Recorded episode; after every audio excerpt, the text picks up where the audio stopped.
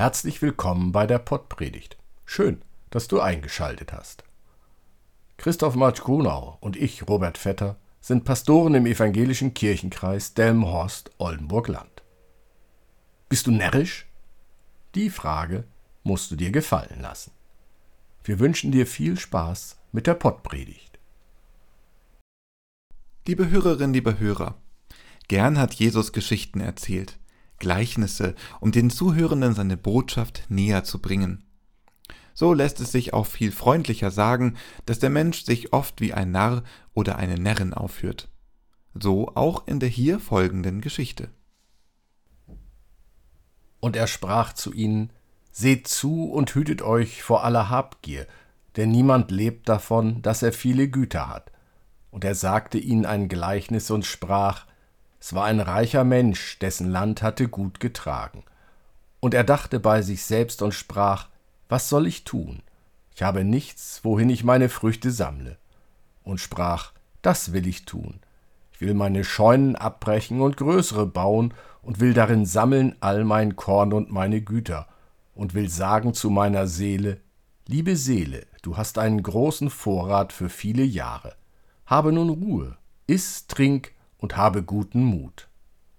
Aber Gott sprach zu ihm, Du Narr, diese Nacht wird man deine Seele von dir fordern, und wem wird dann gehören, was du bereitet hast? So geht es dem, der sich Schätze sammelt und ist nicht reich bei Gott. Liebe Hörer, liebe Hörerinnen, die wenigsten von uns verdienen ihren Lebensunterhalt noch in der Landwirtschaft, und so braucht es auch nicht den Bau von größeren Scheunen. Doch nicht wenige in unserem Land lösen ihr Börsendepot auf, um ein neues, größeres anzulegen. Das Glaubensbekenntnis unserer Wirtschaft kann auch mit den Worten wachsen oder weichen formuliert werden. Gerade in der Landwirtschaft ist dies zu beobachten. Um die Arbeitsbelastung in der Milchviehhaltung zu senken und familienfreundlichere Arbeitsbedingungen zu schaffen, ist die Anschaffung eines Melkroboters sinnvoll. Auch die Milchkühe leben dadurch komfortabler. Allerdings rechnet sich die Anschaffung eines Roboters erst, wenn er sehr gut ausgelastet ist. So sollten es mindestens 65 bis 70 Milchkühe pro Roboter sein. Den Trend hin zu immer größeren Einheiten sehen wir aber nicht nur in der Landwirtschaft. Angefangen hat es einst mit der Einführung der Supermärkte. Tante Emma verschwand. Mit dem Internet ist nun eine Entwicklung im Gange, die möglicherweise einmal die Supermärkte verschwinden lässt weil alles über eine App bestellt und dann geliefert wird. Der Mensch ist halt bequem. Schon jetzt zeichnet sich ab, dass ganz wenige große Konzerne den Zugang zu Informationen und damit eben auch zu den Produkten kontrollieren. Der Händler, der nicht bei Amazon mit angezeigt wird, die Händlerin, die nicht von Google unter den ersten zehn Ergebnissen gelistet wird, die haben es schwer am Markt zu bestehen.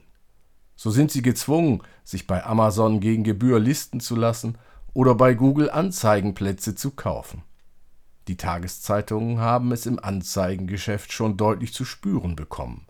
Immer weniger wird bei ihnen gebucht. Für mich als einzelnen Konsumenten ist die Sache derzeit noch bequem. Noch ist die Entwicklung nicht so weit fortgeschritten, dass die großen Konzerne machen können, was sie wollen. Die EU kämpft tapfer gegen sie. Der Mutterkonzern von Google verdiente allein im Jahr 2021 76 Milliarden Dollar. Da jucken Kartellstrafen der Europäischen Union in Höhe von 2,4 Milliarden die Chefs nur wenig. Zudem wird erst einmal gegen die Strafe Einspruch erhoben, und bis das in letzter Instanz entschieden ist, gehen locker zehn Jahre ins Land. Du fragst dich, was das nun mit den großen Scheunen zu tun hat? Ganz einfach. Mehr und größer bedeutet keinesfalls ein ruhigeres und sicheres Leben. Jesus sagt bei Lukas dazu, Du Narr, diese Nacht wird man deine Seele von dir fordern, und wem wird dann gehören, was du bereitet hast? So geht es dem, der sich Schätze sammelt und ist nicht reich bei Gott. Wir müssen bei der Ansage, diese Nacht wird man deine Seele von dir fordern, noch nicht einmal an den Tod denken.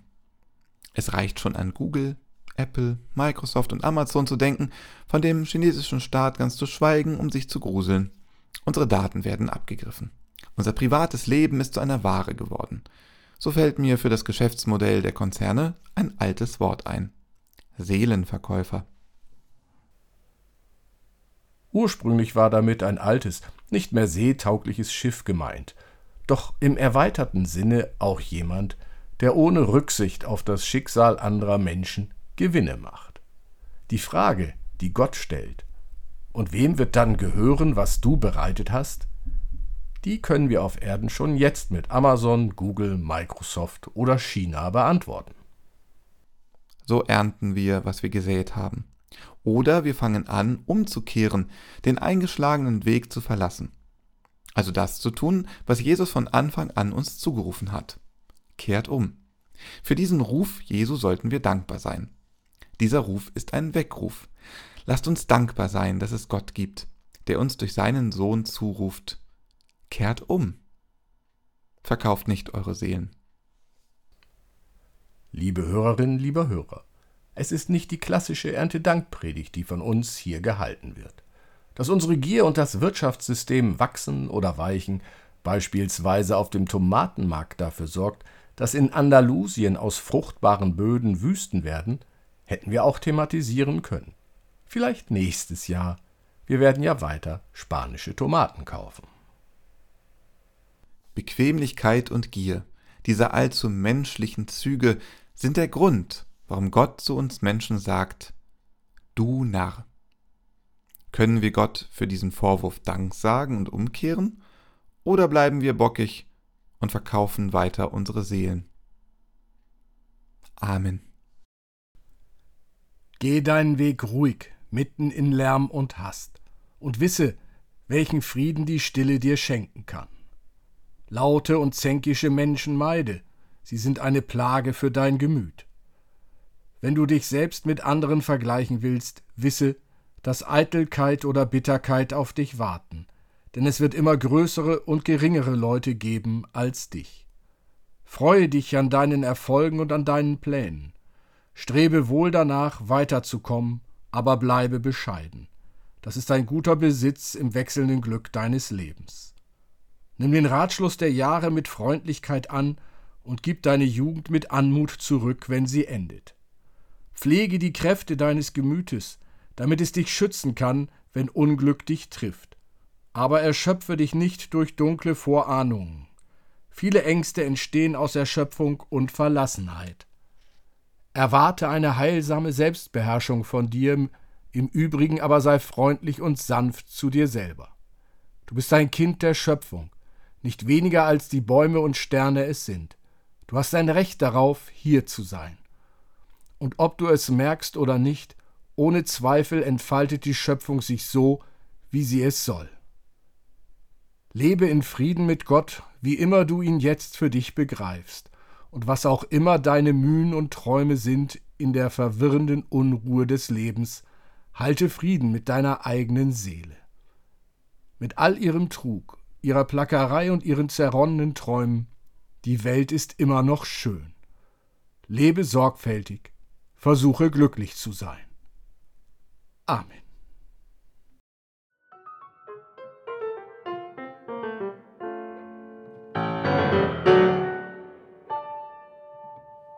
Dieser Podcast ist ein Angebot des evangelisch-lutherischen Kirchenkreises Delmenhorst-Oldenburg-Land.